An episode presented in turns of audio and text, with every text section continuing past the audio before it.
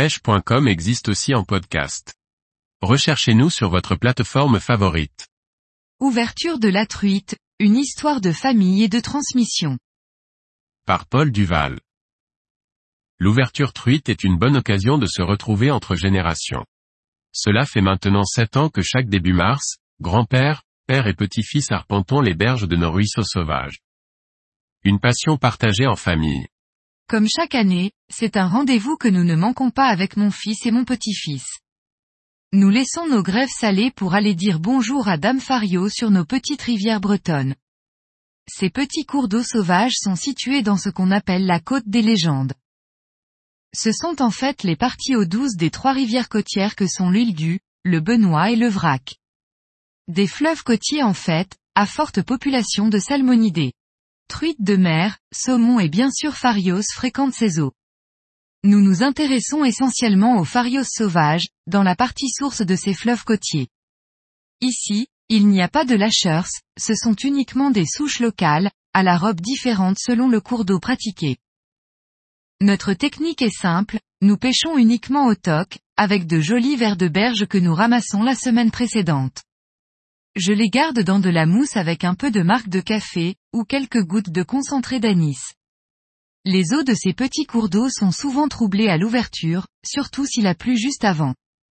Le côté olfactif est alors un plus pour les décider.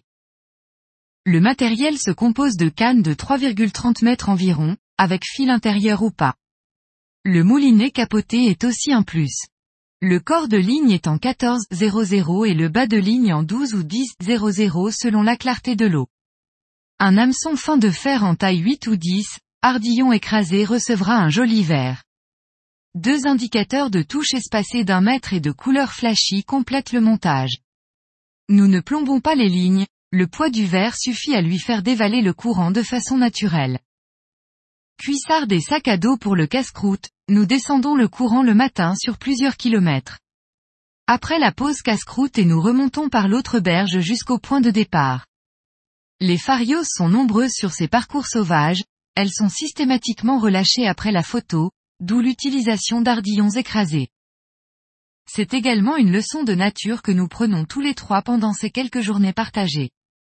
Nous croisons souvent différents habitants de la faune locale sauvage. Les ragondins, bien sûr, qui sèment des pièges sur les berges, il faut faire très attention aux trous qu'ils creusent un peu partout. C'est aussi la période de nidification pour les colverts, on doit faire attention aux nids cachés parmi les roseaux. Chevreuils, biches, renards, lièvres, voire même des oies une fois, croisent nos chemins. C'est toujours un vrai plaisir de voir cette diversité de vie le long des berges. Nous passons ainsi la journée à discuter, à rire, à partager ces moments trop courts avec volupté. Cette année ce ne sera sans doute plus une sortie entre mecs, ma petite fille est maintenant assez grande pour nous accompagner aussi, un peu de douceur dans ce monde de brut. À la fin de la session, un bouquet de jonquilles sera cueilli pour faire plaisir à mamie et à maman et nous excuser de ne pas ramener de poisson pour le repas du soir, esprit no.